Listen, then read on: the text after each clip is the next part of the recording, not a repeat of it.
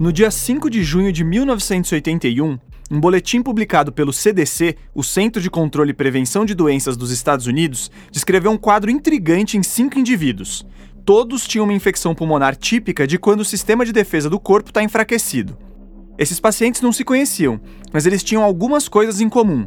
Eram homens, jovens, sem histórico prévio de problemas de imunidade, moravam em Los Angeles, eram viajados e homossexuais.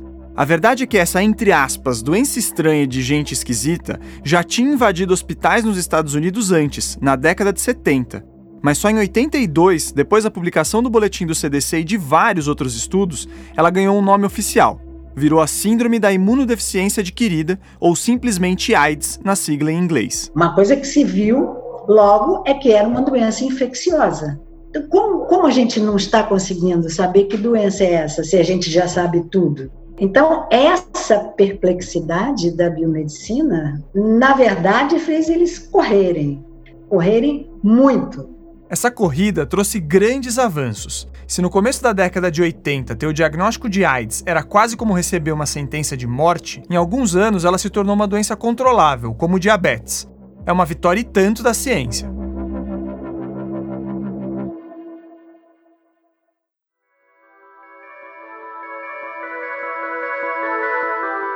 Só que a pressa também causa atropelos, e conceitos que ainda estão em estudo podem ser encarados como verdades absolutas. E foi aí que uma simples constatação, a de que os casos de AIDS na Europa e nas Américas estavam muito mais concentrados em homens gays, se converteu em uma conclusão super preconceituosa, a de que essa doença era um problema dos homossexuais. Num primeiro momento, os homens gays foram vistos quase que como o único grupo de risco para AIDS, e grupo de risco é um termo que a gente nem usa mais hoje nesse contexto. Eram pacientes que eram execrados pela sociedade. Expressões como peste gay eram ditas sem pudor nenhum.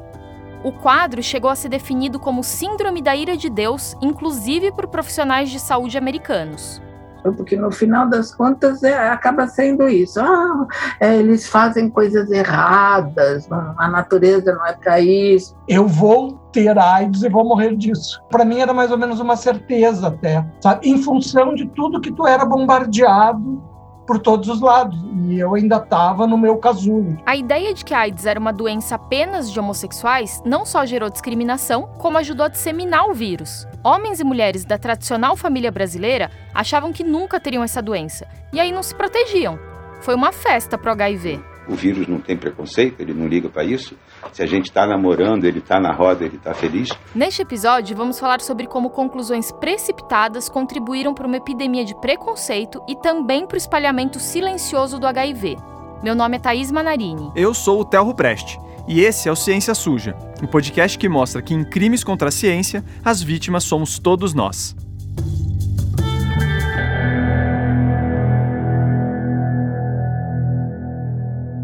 Antes da gente embarcar na década de 1980, quando a AIDS foi descrita oficialmente, vamos voltar mais um pouquinho na história. Provavelmente o primeiro tropeço da comunidade científica europeia e americana tenha sido esquecer que o mundo vai além do próprio umbigo. Se houvesse essa visão mais ampla e um sistema de vigilância apurado, talvez os pesquisadores dessas regiões tivessem notado que algo estranho já vinha acontecendo há um bom tempo em países africanos ao sul do deserto do Saara. Existem indícios de que durante anos, principalmente nas décadas de 60 e 70, o HIV fez um monte de vítimas por lá. Só que essa epidemia passou despercebida para o resto do mundo. No livro AIDS na terceira década, da editora Fiocruz, o médico e pesquisador Francisco Inácio Bastos conta que as pessoas achavam que essas mortes eram resultado de uma outra infecção qualquer, nada mais do que isso. Hoje, já está claro que o HIV nasceu no continente africano e sua transmissão foi do macaco para o homem. Há estudos apontando que isso aconteceu no Congo lá pela década de 20 e que fatores como urbanização acelerada e construção de ferrovias contribuíram para a disseminação do vírus décadas mais tarde. Mas a AIDS só ganhou publicidade mesmo quando chegou nos Estados Unidos. Apesar da descrição oficial ser de 81, com aqueles cinco pacientes americanos, um pouco antes o quadro já intrigava os médicos, inclusive aqui no Brasil. Eles só não sabiam que estavam diante de uma doença nova. Só depois de algum tempo, retrospectivamente, a gente lembrava: puxa, você não lembra daquele caso assim, assim, assado? Era AIDS. Você acabou de ouvir o infectologista Caio Rosenthal. Ele trabalha nessa área desde 1973, quando se formou.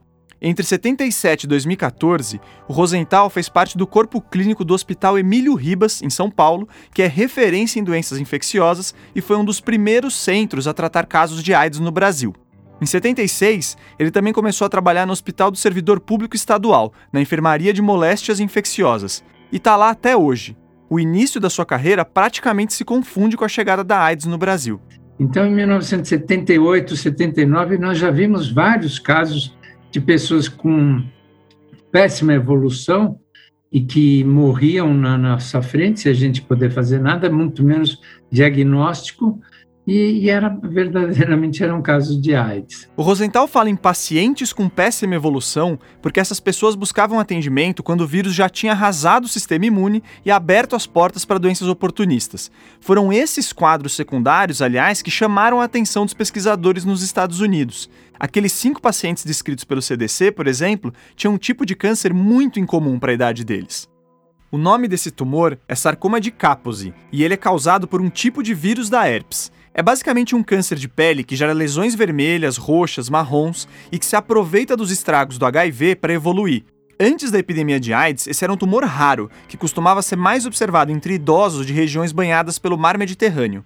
A gente está te contando um pouco mais sobre o sarcoma de Kaposi porque foi justamente um sintoma causado por ele que levou em 1982 um paciente até a dermatologista Valéria Petri, hoje professora da Universidade Federal de São Paulo e especialista em doenças infecto-parasitárias. Sou do tempo do Woodstock e tudo mais. Easy Rider, e vivi tudo aquilo ali que vocês estão imaginando, né? Vivi tudo. E nós fomos praticamente educados com esse som de é, revolução, né? O som da revolução. A Valéria se formou em medicina em 1973, no mesmo ano do Caio Rosenthal. E essa autodescrição ajuda a entender por que aquele paciente foi até o consultório dela e não de outro profissional. Uma ferida, eles, eu não sei que nome ele deu, mas enfim, ele falou que tinha algo no pé e que ele queria que eu visse. E que ele sabia que eu me dava bem com os gays. Estava iniciando o uso desse termo. A gente não sabia direito o que era isso, e foi uma época também em que ficou muito claro que os médicos não tinham vivência para lidar médicos em geral, em vivência suficiente para lidar com a diferença. A habilidade de lidar com a diferença fez a Valéria ser a médica que diagnosticou o primeiro caso de AIDS no Brasil porque a lesão no pé desse paciente, provocada pelo sarcoma de Kaposi, era uma pista da infecção pelo HIV. Ele veio e me mostrou uma lesão no pé e falou: Eu só não quero que seja aquela doença, a bolha assassina que que está aparecendo no, em Nova York, nos Estados Unidos, São Francisco, tudo mais. Foi o que ele falou. Literalmente foi isso. A Valéria estava num congresso médico quando recebeu os resultados do exame dessa lesão. Durante uma das apresentações, enquanto um palestrante mostrava seus slides numa sala escura, ela virou para o vizinho de poltrona, que era um professor de imunologia, e contou que tinha atendido um paciente gay que estava com sarcoma de Kaposi. Ele se crispou assim na cadeira e falou: se for isso mesmo, você está com o primeiro caso de AIDS de que se tem notícia na América Latina. E eu pensei comigo, como assim? Um tempo antes, aliás, esse mesmo colega imunologista já tinha alertado a Valéria que eventualmente ela iria atender um caso desses. Ele já havia me dito alguma coisa e eu esqueci. Ele disse: Você, mulher, eh, atende muitos uh, gays e você vai acabar tendo um caso como esse. Mas eu não liguei as coisas, não liguei ao que ele havia me dito meses antes. Você reparou na relação que era feita naqueles tempos? Ah, se você atende homens gays, alguma hora vai dar de cara com a AIDS. E assim, não dá para dizer que esse médico colega da Valéria estava completamente equivocado na época, porque a partir daquela primeira descrição oficial da doença no CDC americano, o próximo passo dos pesquisadores foi investigar os pontos comuns que conectavam os pacientes. E a homossexualidade era mesmo mais frequente do que na média da população. Você se depara com um caso que você não conhece, né? Então você tenta desvendar tudo que se relaciona com aquela situação clínica, né? Com aquele doente e chega a coisas que são comuns a eles, né? Essa é a professora Dilene Raimundo do Nascimento. Ela se formou em medicina em 1976 e chegou a atender pacientes soropositivos. Mas depois de fazer um doutorado em História Social, ela passou por uma conversão e por 32 anos vem traçando a biografia de várias doenças. No caso da AIDS, ela se lembra que os médicos e pesquisadores foram pegos de surpresa, e aí, na tentativa de achar uma explicação rápida, os gays não foram enxergados como vítimas, mas quase que como causa da doença. Quando a HIV desembarcou no Brasil, essa visão veio junto na bagagem. Foi assim né, que ela chega para nós como a peste gay, como a síndrome da ira divina, com toda uma carga de preconceito muito grande contra os gays, porque o primeiro olhar que o CDC faz é para a situação americana. Agora você está ouvindo o médico sanitarista Arthur Kalishman. Ele se formou em medicina pela Universidade Estadual do Rio de Janeiro em 1984 e desde 1988 trabalha no Centro de Referência e Treinamento em DST AIDS, que é uma instituição da Secretaria de Saúde do Estado de São Paulo. Como os outros entrevistados, ele também acompanhou de perto o avanço dessa epidemia. Para falar a verdade, quando a gente procurou a secretaria, a intenção era conseguir o contato do Paulo Roberto Teixeira, um dermatologista que foi o fundador desse centro em São Paulo e que veio a tocar o primeiro programa de controle da AIDS no Brasil. O Dr. Paulo é uma sumidade nesse campo. Inclusive, foi numa aula dele, durante a residência, que o Arthur Kalishman teve mais contato com o tema do HIV. E me, e me espantou, porque a partir da abordagem que ele trouxe, ficou muito claro para mim que a AIDS era uma mistura, do ponto de vista do preconceito, de tudo que ela estava gerando, é, era um exílio parecido com o dos loucos ou dos leprosos, uma mistura. Assim como aconteceu no nosso episódio de eugenia, e se você não escutou, salva aí para ouvir depois, o nosso plano B de entrevista saiu muito, mas muito melhor do que a encomenda. Além de ter um baita domínio sobre a doença, o Arthur adorou o nome do nosso podcast e contou que ele próprio se interessou pelo lado sujo dessa história lá atrás, por volta de 93, 94, quando fez o seu mestrado. O objetivo da tese era discutir como essas publicações do CDC acabaram criando uma visão míope do que era essa nova doença. Tudo ali apontava para os homossexuais, mesmo com tão poucas informações. Era conjectura atrás de conjectura.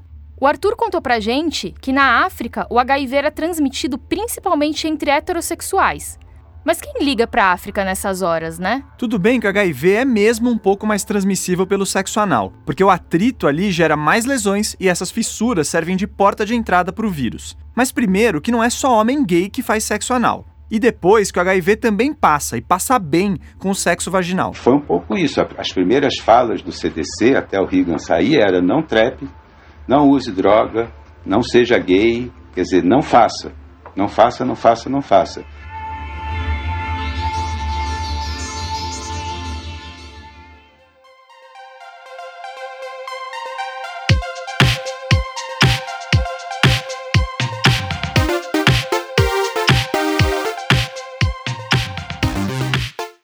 Naquele livro AIDS na Terceira Década, o médico Francisco Bastos conta de uma teoria bizarra que chegou a propor que a AIDS não seria uma infecção, e sim uma consequência de drogas comuns na cena gay da época.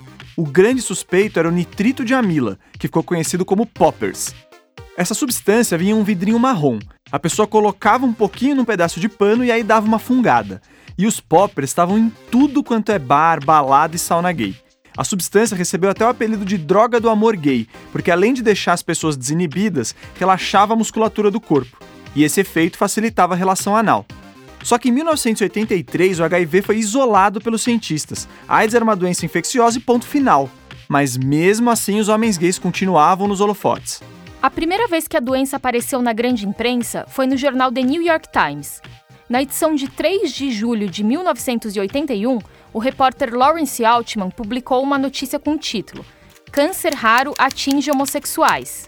No texto, ele contava que médicos da Califórnia e de Nova York estavam intrigados com os casos de sarcoma de Kaposi em jovens homossexuais saudáveis. Apesar de apontar que os pesquisadores ainda estavam no começo da investigação e que não tinham sequer entrevistado todos os pacientes diagnosticados, a reportagem trazia aspas do porta-voz do CDC, o médico James Curran. Ele dizia que não existia um perigo aparente para os não homossexuais e que a melhor evidência disso era a ausência de casos de AIDS entre heterossexuais.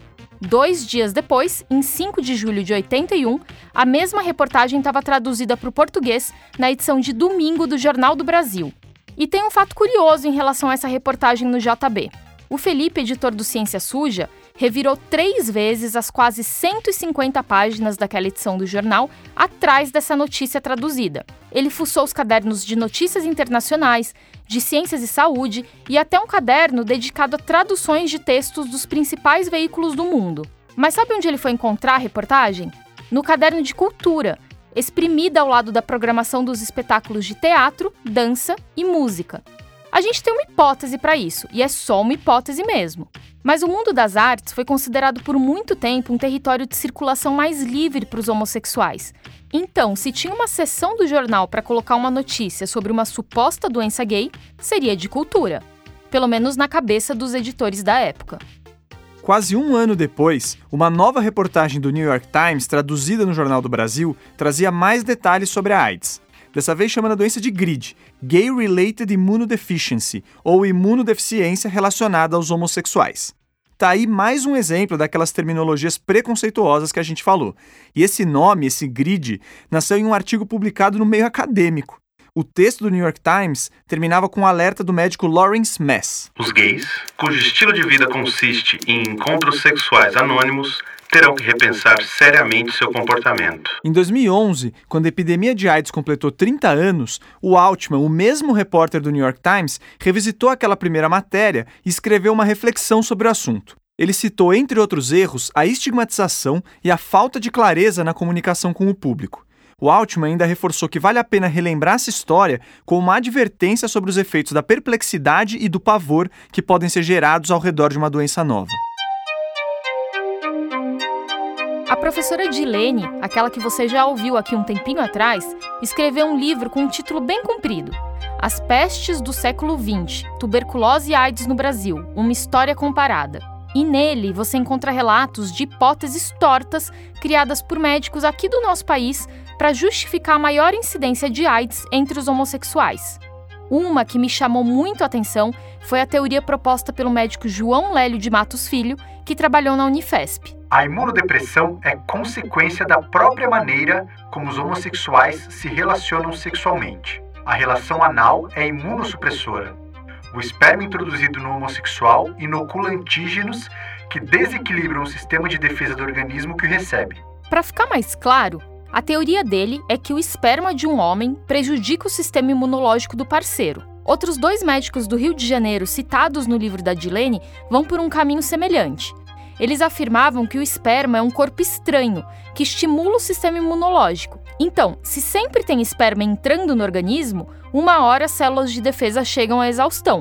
E aí, o vírus da AIDS teria mais facilidade para causar estragos. Mas tá, espera aí. Pois é, Theo, eu sei o que você tá estranhando. Quando eu li esse trecho, também só conseguia pensar o seguinte: tá, mas durante o sexo, a mulher também entra em contato com o esperma. Por que a imunidade dela não ficaria prejudicada? Mas os médicos cariocas tinham uma justificativa bizarra para isso também. Abre aspas para um deles, o Carlos Alberto Moraes Issá, então professor da Universidade Federal do Estado do Rio de Janeiro. Nas mulheres, o sêmen não provoca deficiência imunológica, pois a mucosa vaginal está naturalmente preparada para recebê-lo. Biologicamente, a mulher foi preparada para receber o esperma. O homem não. Há evidências de que os homens são mais propensos a terem deficiência imunológica do que as mulheres. Não, não tinha evidência, e essa bobeira não precisa nem de tradução, né? Tem gente que pode pensar assim: Poxa, olhando 40 anos depois, é fácil considerar essas afirmações absurdas. Só que a doença era nova, eles estavam perdidos e blá blá blá. Mas vamos combinar. As frases carregavam um grau de certeza descabido para uma doença que era um grande mistério naqueles tempos. E fora que as relações homossexuais existem desde sempre. Tem relatos claros de sexo entre homens desde a Grécia Antiga. E lá, nem o Hipócrates, o pai da medicina, falava de AIDS. Agora olha essa coincidência. No episódio sobre eugenia, a gente citou um médico baiano chamado Elzimar Coutinho, que fundou um instituto onde rolava uma forçação de barra para esterilizar mulheres pobres. Ele morreu em 2020 por causa de complicações da Covid-19. Bom, para surpresa da equipe do Ciência Suja, o mesmo Elzimar também deu seus pitacos sobre a AIDS. No livro Histórias da AIDS no Brasil, o médico Paulo Teixeira e a cientista social Lindinalva Teodoresco contam que em julho de 82, antes do HIV ser isolado em laboratório, o Elzimar falou para a revista Veja que a imunodeficiência nos homossexuais era provavelmente causada pelo consumo de hormônios femininos e pela promiscuidade. Na reportagem, estava escrito que ele tinha publicado uma pesquisa na revista científica The Lancet que sustentaria essa tese mas na edição seguinte da Lancet, essa informação foi contestada e ficou comprovado que o tal primeiro artigo brasileiro sobre a AIDS era uma balela.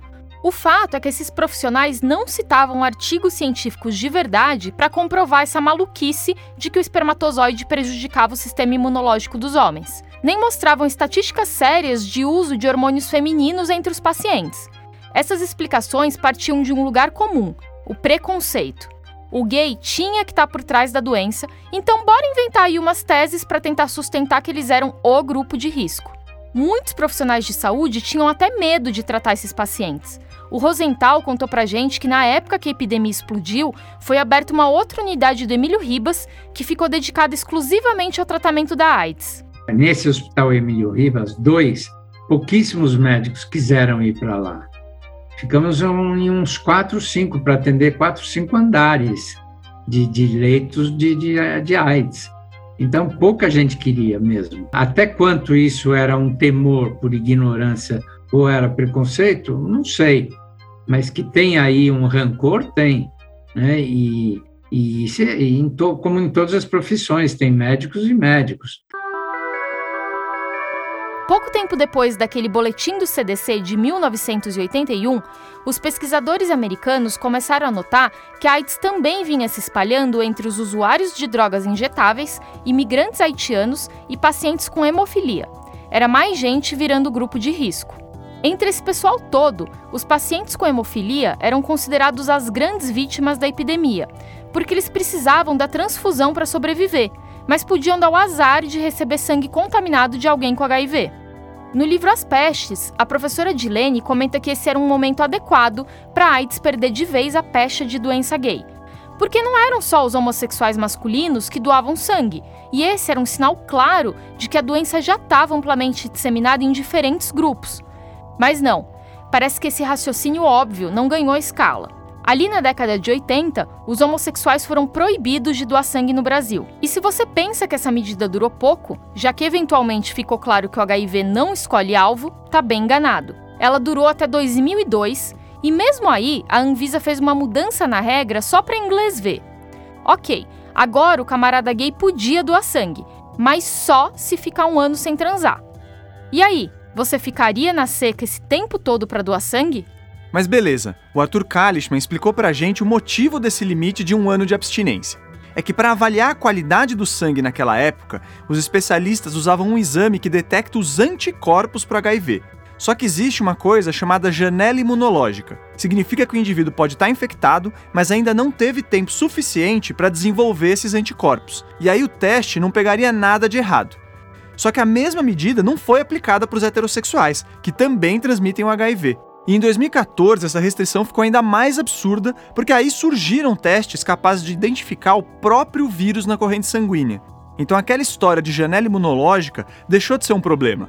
Mesmo assim, essa limitação para os homens gays doarem sangue só foi derrubada pelo Supremo Tribunal Federal seis anos depois, mais especificamente no dia 8 de maio de 2020, também conhecido como Ano Passado. Mas o que fica contaminado é a ciência na hora de fazer essa escolha, porque demorou muito tempo entre ter a tecnologia e você mudar a, a, conduta, mudar a política, né? E esse delay, esse delay não é científico, esse delay não é tecnológico, esse delay é, é cultural, esse delay é, ele é ideológico. Bom, mas voltando para os ditos grupos de risco que eu falei antes. Outra turma que ficou estigmatizada foram os haitianos, que são uma população eminentemente negra e pobre. Em 1982, um hospital da Flórida detectou 17 homens e 3 mulheres dessa nacionalidade infectados. Aí, o pessoal do CDC chegou à conclusão que nascer no Haiti era um risco para contrair o HIV. E como que você escapa disso? Nascendo em outro país? Tinham também os usuários de drogas injetáveis, que se infectavam compartilhando as mesmas seringas. Esses grupos formaram o que ficou conhecido como os 4 Hs da epidemia: homossexuais, haitianos, hemofílicos e heroinômanos. Ou, para quem é preconceituoso, bicha, preto pobre, doente e viciado. Aliás, no Brasil nem se usava muita heroína nos anos 80. É uma droga difícil de encontrar aqui. O mais comum era tomar BAC, que é a prática de injetar cocaína. Na primeira vez que a AIDS apareceu com destaque na televisão brasileira, em 83, já se falava nos tais 4Hs. Foi no programa Fantástico, do dia 27 de março, em uma reportagem do correspondente Hélio Costa. O jornalista ouviu médicos e representantes do CDC de Atlanta. As únicas pistas que os cientistas conseguiram no combate à epidemia da síndrome estão nos tipos das pessoas atingidas. De cada 10 pessoas que contraíram a doença, 9 são homens. Alguns são hemofílicos e outros são refugiados haitianos. 25% são viciados em drogas e certamente usam agulhas de injeção contaminadas. 70% das vítimas são homossexuais, razão pela qual, no começo, a Síndrome da Deficiência Imunológica, ou AIDS, era chamada de praga do homossexual. O Dr. Richard Selleck, do Centro de Controle de Doenças em Atlanta, diz, entretanto, que agora a síndrome não pode mais ser rotulada de praga do homossexual. Aí, quando o jornalista perguntou a um dos especialistas qual era a solução para conter a epidemia, a resposta, traduzida para o público brasileiro, foi: Nós achamos que a doença é transmitida através do contato sexual entre homossexuais, através de agulhas de injeção contaminadas e através de sangue já contaminado em transfusões. Se conseguirmos controlar isto, a epidemia será contida. Não dá para negar que havia, e em certa medida ainda há, uma maior prevalência da AIDS entre os homossexuais e usuários de drogas injetáveis. Mas isso não significa que homossexualidade e mesmo as drogas em si causem AIDS. Esse é um ponto-chave, como Rosenthal explicou para gente. Essa taxação grupo de risco já é estigmatizante. Quer dizer, são, são os párias da sociedade, são os grupos de risco. E não é nada disso. Hoje já se vê que isso é uma balela, uma besteira. Hoje você pode ser soro positivo, eu posso ser soro positivo, basta estar tá vivo. Né? Mas era uma maneira da sociedade se defender, ilhando essas pessoas como grupo de risco. O Arthur Kalishman também fez uma ponderação interessante aqui. O grupo de risco, além de não explicar direito o que estava acontecendo, não dava caminho de solução nenhum. A não ser o não seja, não faça. Não seja gay, não seja haitiano, não seja hemofílico, quer dizer, não, ou não faça, não tome transfusão, mas vem cá, se eu sou hemofílico, se eu não tomar o fator, eu vou morrer sangrando. É como se desde aquela primeira publicação do CDC lá atrás, a estratégia não tivesse evoluído.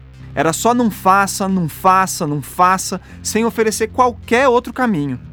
E o irônico disso tudo é que a única coisa que a sociedade alcançou com essa ênfase em estabelecer um grupo de risco foi dar condições para que a AIDS se espalhasse numa boa entre aqueles que não se enxergavam em perigo. Porque é aquilo que eu disse antes, o HIV nunca teve preconceito. Ele só quer saber de sexo desprotegido e sangue contaminado. Na hora que você fica com, com a ideia de que é uma doença de homossexuais masculinos, você deixa de perceber que as mulheres estão se contaminando. Você deixa de perceber que outras pessoas podem se contaminar. Aproveitando que a Dilene citou as mulheres, a primeira vez que o CDC aborda a possibilidade de transmissão heterossexual da AIDS foi em janeiro de 83, dois anos depois da descrição dos primeiros casos. Quando se observa que a incidência da AIDS começa a subir entre as mulheres e outros, e outros grupos, tinha que acabar com essa coisa de, de que o grupo de risco é homossexual masculino. Insistiu-se mais um tempo, e eu acho que foi a ação das ONGs que conseguiu desconstruir isso. Aí passou a chamar é, comportamento de risco. Sob a lógica do comportamento de risco, o problema não é o homem gay, é o sexo sem camisinha. Não é o usuário de droga, é o compartilhamento de seringas. É um conceito bem melhor do que o de grupo de risco, mas ainda não é 100% adequado, porque ele fica muito focado em atitudes individuais. A gente já entra nisso, Mas antes é preciso falar do papel das ONGs e dos ativistas do movimento gay que a Dilene mencionou, porque foram eles que ajudaram a sociedade a enxergar essa epidemia de um jeito diferente e menos estigmatizante. Eu estava fazendo um trabalho de faculdade e veio o papo, é uma doença nova que está saindo aí, olha, falada de chamada de câncer gay, dizem que é por causa da permissividade dos gays nas saunas, quantidade de esperma que entram em contato. Então tinha as coisas mais absurdas possíveis. Foi o primeiro contato que eu tive com essa com a AIDS, né? Esse que está falando é o Carlos Duarte. Ele é membro de duas das ONGs mais importantes aqui do Brasil e recebeu o diagnóstico de AIDS em 1990. Mas a história dele e da atuação dos, entre aspas, grupos de risco no enfrentamento da AIDS a gente conta daqui a pouco, depois do intervalo.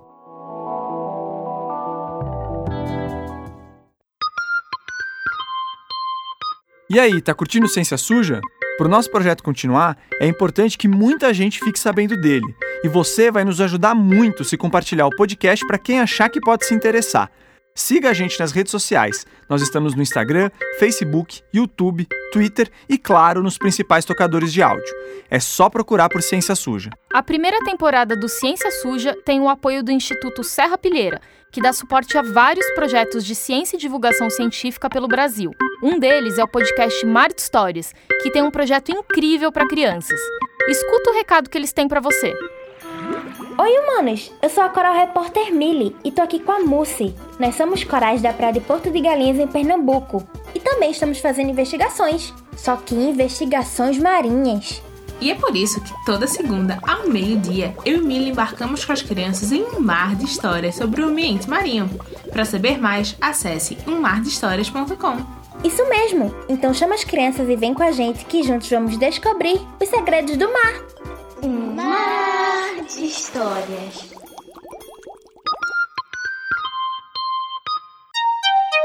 Um nome importante no cenário do ativismo gay do início da década de 80 em São Paulo é o do escritor João Silvério Trevisan. Um dia, ele leu na Folha de São Paulo a entrevista de um médico que tinha estagiado em um hospital da Flórida e que atendia pacientes com sarcoma de Kaposi. Era o Humberto Torloni, do AC Camargo. O Trevisan se interessou e marcou uma conversa com ele. Aí ouviu do Humberto que a AIDS era um problema real e que nos Estados Unidos grupos de homossexuais já estavam se organizando para pressionar pela busca de medicamentos e para serem tratados com respeito. O Humberto também fez um apelo. Nós, a sociedade, precisamos de vocês. Precisamos que vocês se organizem para que a gente possa enfrentar essa coisa que nós não sabemos direito o que é.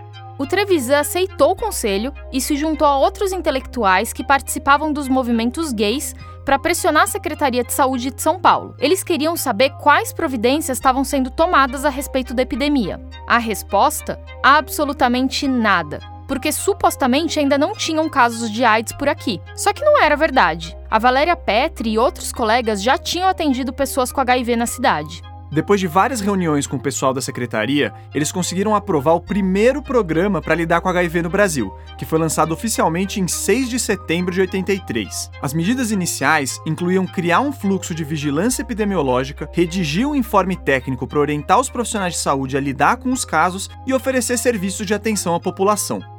Quando essas iniciativas foram implementadas, ficou provado que existia sim demanda, e começaram a pipocar cada vez mais registros de casos de AIDS no estado.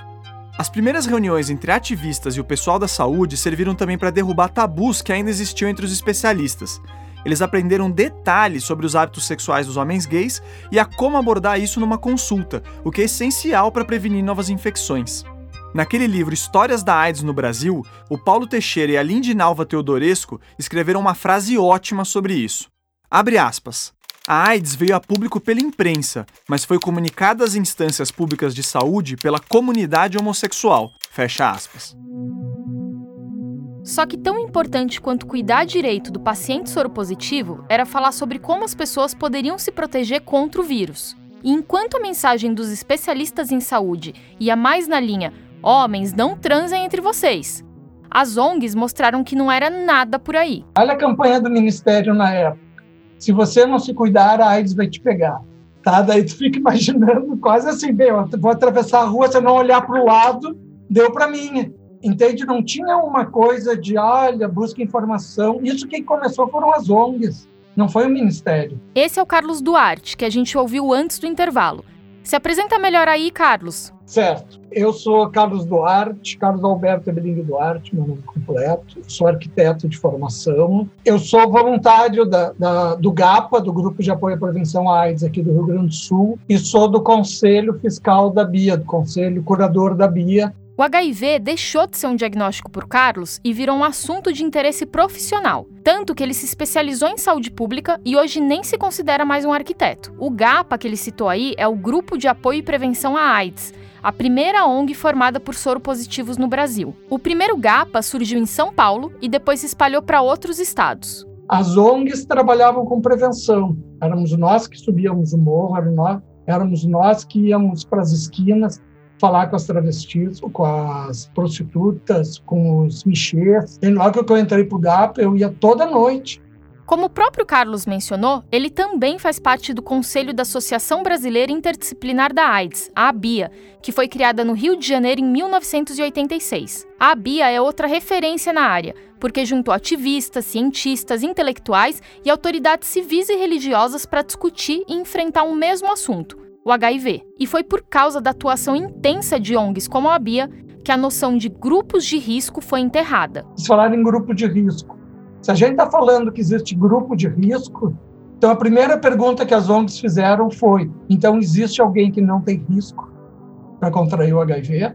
As ONGs bateram muito na tecla de que qualquer pessoa podia ser infectada pelo HIV e que todo mundo devia se proteger. As propagandas que elas fizeram desde o fim dos anos 80 eram muito criativas, sem tabus e bem mais diretas que as do governo. O Arthur Kalischman lembrou de uma que ficou muito marcada na memória dele quando ainda era um médico residente. Isso era um cartaz do GAPA, que era o transe numa boa. O transe numa boa que dizia, olha, masturbação a dois é seguro, use camisinha. Quer dizer, quem fazia aquele cartaz eram os gays que queriam transar numa boa. Não era saúde pública oficial, careta, hétero, dizendo que isso nem, nem devia existir. A camisinha, ela vem do movimento gay, ela vem da, da comunidade, ela não vem como um discurso oficial. O discurso oficial era não faça, não faça. Justiça seja feita, em 92 o comando do Ministério da Saúde mudou e ao mesmo tempo o Brasil recebeu recursos de um convênio com o Banco Mundial. Daí em diante, o direcionamento das campanhas publicitárias governamentais já foi outro, e muitas ONGs receberam apoio financeiro do Ministério. E é óbvio que o público gay não era o único alvo das campanhas das ONGs. Em 95, o GAPA soltou uma propaganda com Adriane Galisteu, uma das mulheres mais desejadas daquele momento. A campanha mostra Adriane Galisteu sentada numa cadeira com um vestido branco curto. É uma referência clara à cena da Sharon Stone cruzando as pernas no filme Instinto Selvagem, um clássico dos anos 90. Na propaganda do GAPA, a câmera dá closes frontais nas cruzadas de pernas da Galisteu e aí ela diz: Se você é homem, pode ser que neste exato momento esteja pensando. E se é nisso que você está pensando, tudo bem. Mas eu peço. Nessa hora, a Galisteu mostra uma camisinha e continua. Pense também em usar isso aqui.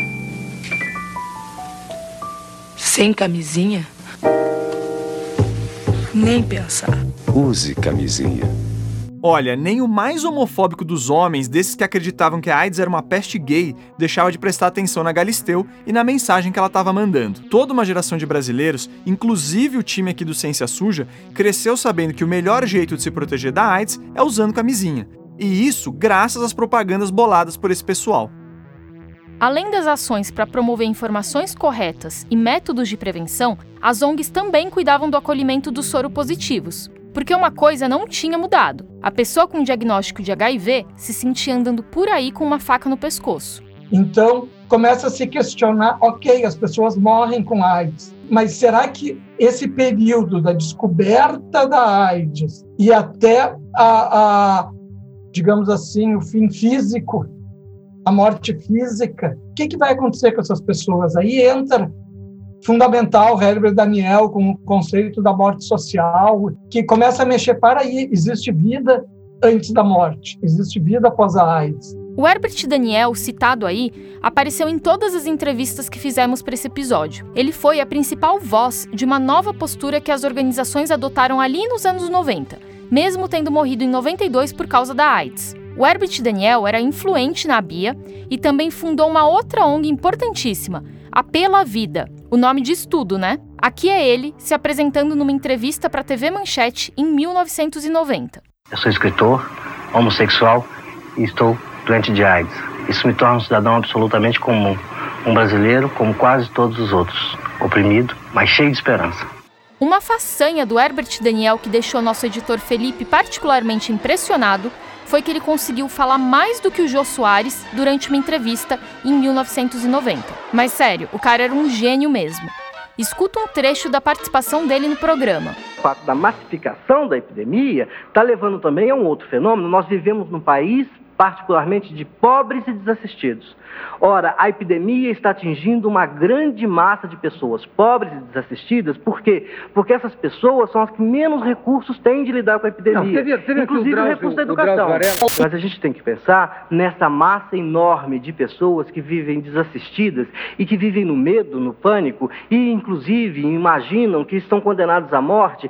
Isso aí que o Herbert Daniel falou na entrevista é a ideia central do conceito de vulnerabilidade, algo que ele ajudou a promover e que é decisivo no enfrentamento da AIDS. Falar em vulnerabilidade é mais pertinente do que em comportamentos de risco, que já era nitidamente melhor do que grupo de risco. Grupo de risco é aquela coisa que só aponta o dedo para quem está com a doença. Comportamento de risco já assume que são certas atitudes e não certos perfis que favorecem a disseminação da AIDS. Mas o problema é que o entorno das pessoas fica meio esquecido sob essa ótica. Só porque a pessoa é gay, ela tem um maior risco ou ela tem um risco maior porque a vulnerabilidade que ela tem de ser, ao ser gay, ser excluída da sociedade e, e ter que se esconder e ter que não sei o quê, vai fazer com que ela se exponha de uma outra maneira frente ao HIV. Tem várias perguntas para determinar o nível de vulnerabilidade de uma pessoa ao vírus da AIDS. E essas perguntas tratam tanto de questões sociais como individuais. Por exemplo, ser gay é crime no seu país? As mulheres precisam andar cobertas? Tem sistema público de saúde de qualidade onde você mora? Esse sistema fornece camisinha e o coquetel antirretroviral? O salário mínimo, ele é decente? Tem programa de AIDS no governo? O indivíduo tem acesso à educação? Tudo isso aí influencia no risco de pegar HIV ou de controlar a infecção. Pega o exemplo daquela comunidade haitiana que foi estigmatizada por causa da AIDS nos Estados Unidos. Muitos imigraram para fugir de um ciclo sem fim de violência, pobreza e desemprego que afeta o Haiti até hoje. Eles viviam em comunidades mais fechadas e alguns acabavam topando qualquer negócio para sobreviver. Sem apoio, aumentava a chance deles caírem na prostituição, no tráfico, no consumo de drogas injetáveis e em outras atividades que facilitavam o contato com HIV. Isso é vulnerabilidade. Então é hora de a gente falar um pouco do tratamento da AIDS. No começo da epidemia, o diagnóstico era visto como um aviso prévio de que a morte estava chegando. Quem tem mais propriedade para falar disso é o Carlos. E olha que ele descobriu a doença em 1990, quase 10 anos depois dos primeiros casos oficiais. Por exemplo, eu fumava na época e eu comentei com o médico que me deu o resultado do exame se o que que eu faria, o que que eu podia fazer se eu parava de fumar e ele me disse não, tanto faz, tu vai morrer em três meses, não vai mudar nada o fato de tu estar tá fumando ou não. O Carlos foi diagnosticado antes de ter qualquer sintoma, porque fez o exame logo depois que o companheiro dele testou positivo. Aí se passou um tempo e a saúde dele começou a piorar, ele foi pegando umas infecções de repetição bem chatas, a situação estava ficando ruim. E daí vieram os remédios. Na verdade, até 2000, digamos assim, quando a gente já começa a ver que a medicação de fato ela traz uma outra perspectiva de vida, tu começa a respirar um pouquinho mais e tu tira aquela faca, espada que tinha na tua cabeça que a qualquer momento podia te sabe? Tu começa a pensar de uma outra maneira. Embora essa conexão imediata entre AIDS e morte tenha demorado um tempo para ser desfeita, o avanço nos tratamentos foi significativo. A primeira esperança surgiu ainda em 87, quando a FDA, a agência que regula medicamentos nos Estados Unidos, aprovou o AZT. O Rosenthal contou pra gente que nessa época ele atendia o filho de um embaixador que tinha AIDS. E nós fomos lá buscar o AZT, uh, eu e esse paciente. Eu me lembro que nós viemos com caixas e caixas de sacola segurando na mão do AZT. Então, ele foi o primeiro brasileiro a tomar AZT. E ele, infelizmente, faleceu uns três, quatro anos depois, mas ficou assim muito, uh, muito marcado para mim, porque eu, eu, além de médico, fiquei muito amigo dele. Mas esse remédio era uma porrada. Ele causava efeitos colaterais intensos. E o pior é que o vírus não demorou muito para criar resistência a ele. O jogo só foi virar mesmo a nosso favor por volta de 95, quando os médicos começaram a combinar três remédios diferentes. Era o primeiro coquetel antirretroviral, que atacava o HIV por várias frentes e não deixava ele escapar para provocar estragos. Um parênteses aqui. As ONGs também tiveram um papel fundamental em facilitar o acesso a essas drogas. Em 1997, nós fomos o primeiro país do mundo a oferecer tratamento público para pessoas com HIV, depois que ativistas se mobilizaram e entraram na justiça para terem direito aos coquetéis.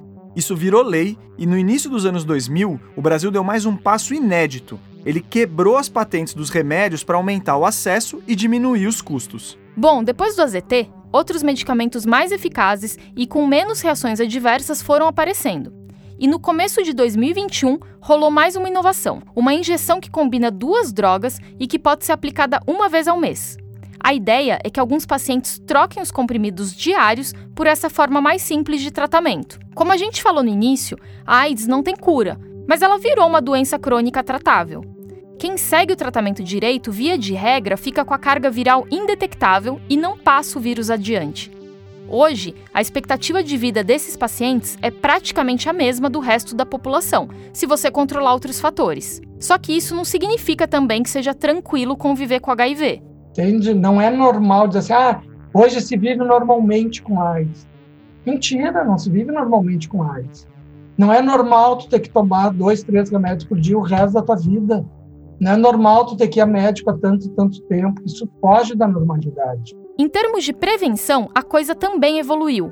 Em 96, um estudo mostrou que dava para usar a ZT injetável nas gestantes soropositivas durante o parto e uma versão oral para o recém-nascido. Isso evitava a transmissão do vírus HIV para o bebê. Foi o primeiro tratamento preventivo para AIDS. Daí, em 2005, os Estados Unidos aprovaram para a população em geral uma estratégia chamada PEP. A sigla significa profilaxia pós-exposição. É uma espécie de pílula do dia seguinte. Se rolar uma situação de risco, como a camisinha estourar, você toma um remédio e ele impede que o vírus chegue na corrente sanguínea e cause a infecção. Antes de 2005, a PEP era usada só entre trabalhadores da saúde que tinham contato com sangue contaminado. Já no início de 2010, os Estados Unidos começaram também a usar a PrEP, que é a profilaxia pré-exposição. Aqui a pessoa também não tem HIV, mas ela está mais exposta a situações que podem terminar em uma infecção, então ela começa a tomar antivirais mesmo sem ter a doença, para evitar que o HIV consiga se instalar. Atualmente, os pesquisadores também caminham rumo a uma vacina. Tem alguns estudos já em fase final, inclusive aqui no Brasil. A impressão é que a gente nunca teve tão perto de um imunizante como agora, embora o HIV já tenha pregado umas peças na ciência antes. Esses são feitos grandiosos mesmo, e que com certeza ajudaram a garantir uma queda no número de casos de AIDS nos últimos anos. Mas infelizmente esses recursos todos não estão garantindo o controle total que as autoridades esperavam. Em muitos lugares, a disseminação do HIV é especialmente preocupante, como no sul do Brasil. O último boletim epidemiológico de HIV/AIDS publicado pelo Ministério da Saúde em 2020 mostrou que o Rio Grande do Sul é o estado com maior taxa de detecção dessa doença no Brasil, são 28,3 casos a cada 100 mil habitantes. Em Porto Alegre, o índice sobe para 58,5 casos a cada 100 mil habitantes. O número é 3,3 vezes maior que a taxa média do Brasil. E mais uma vez a questão moral tem sua dose de culpa. O Arthur Kalischmann falou disso. Tem várias estratégias, mas elas precisam de ter políticas públicas que comprem, que coloquem à disposição e que sejam legitimadas. Por exemplo, a PrEP, que é essa profilaxia pré-exposição. Se sabe que a PrEP funciona desde 2012. O Brasil só incorporou a PrEP enquanto política pública em 2018. Esse gap de tempo foi muito mais uma resistência ideológica, porque se não queria que desse pílula para gay namorar sem camisinha, do que uma resistência tecnológica. Né? Na visão do Rosenthal, se tem um grupo que daria para encaixar a AIDS, é no das doenças negligenciadas. E a AIDS está entrando também nessa, nessa classificação de doenças negligenciadas, porque não tem muito interesse hoje em dia em se pesquisar, em se divulgar, em trazer informações a respeito de contágio, de transmissão. Quem é que fala hoje de AIDS? AIDS deve ser até um termo proibido no Ministério da Saúde deve ser um termo até proibido. É claro que a medicina ainda pode avançar, mas a AIDS não é mais um problema biomédico, segundo Carlos. Ela é um problema social que atinge em cheio as pessoas em maior situação de vulnerabilidade. Eu acho que a OMS fez uma ciência suja com a AIDS ao dizer que a AIDS podia ser controlada até 2030, porque ela pensou apenas no acesso a medicamentos. E ela está pensando no acesso a medicamentos de pessoas que têm condições de acesso a medicamentos. Né? A gente sempre teve a África sem acesso a medicamentos, o Caribe sem acesso a medicamentos, lugares como o Brasil, que tem acesso universal a medicamentos, as pessoas não têm acesso ao serviço de saúde para usufruir desse acesso universal ao medicamento. Tá? Então, acho que ela lançou uma falácia. Talvez a OMS tenha se deixado levar por esse clima de oba-oba que novos tratamentos trazem. Mas assim, a ciência nunca disse que a tecnologia disponível hoje seria capaz de controlar uma pandemia como a do HIV por si só. Para isso, você precisa aliar esses recursos com muito esforço político e social, especialmente nas áreas mais vulneráveis do planeta. Senão, você está só jogando a sujeira para baixo do tapete. Quer ver exemplos?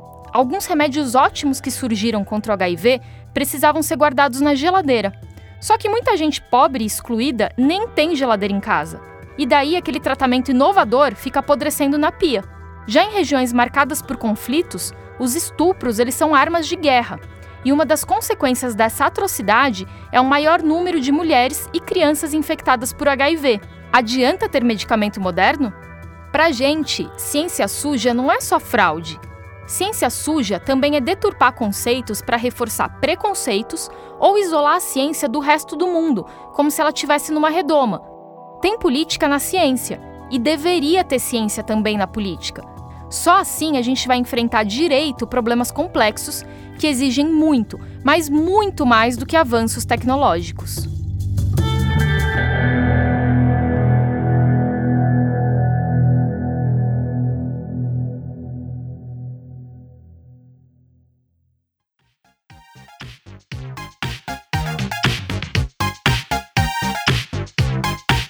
Podcast Ciência Suja é apresentado pela Thaís Manarini e por mim, Theo Rupreste. A pesquisa e o roteiro desse episódio foram feitos por mim e pelo Felipe Barbosa, com os pitacos do Theo e do Pedro Belo. A produção e as entrevistas foram feitas por nós quatro. A edição, mixagem e trilhas desse episódio são do Felipe Barbosa, que também fez as vozes complementares junto com o Pedro Belo. Os dois são da Nave Reportagens. O projeto gráfico é capitaneado pela Maila Tanferri com o apoio do Guilherme Henrique. A estratégia de redes sociais é do nosso querido André Sender, o Didi. Nesse episódio, nós usamos trechos de uma propaganda do GAPA, da TV Globo, do SBT e da Rede Manchete. A gente agradece o apoio da Silvia Maria Gross, que é mentora do Ciência Suja. O podcast Ciência Suja tem o apoio do Instituto Serra Pilheira. Para conhecer outros projetos apoiados por eles, acesse o site serrapilheira.org. E não se esqueça, use camisinha e faça o teste de HIV de vez em quando. Dá para conseguir as duas coisas de graça e essas atitudes ajudam a proteger toda a comunidade de uma doença que ainda está por aí. Até daqui duas semanas, no penúltimo episódio dessa temporada.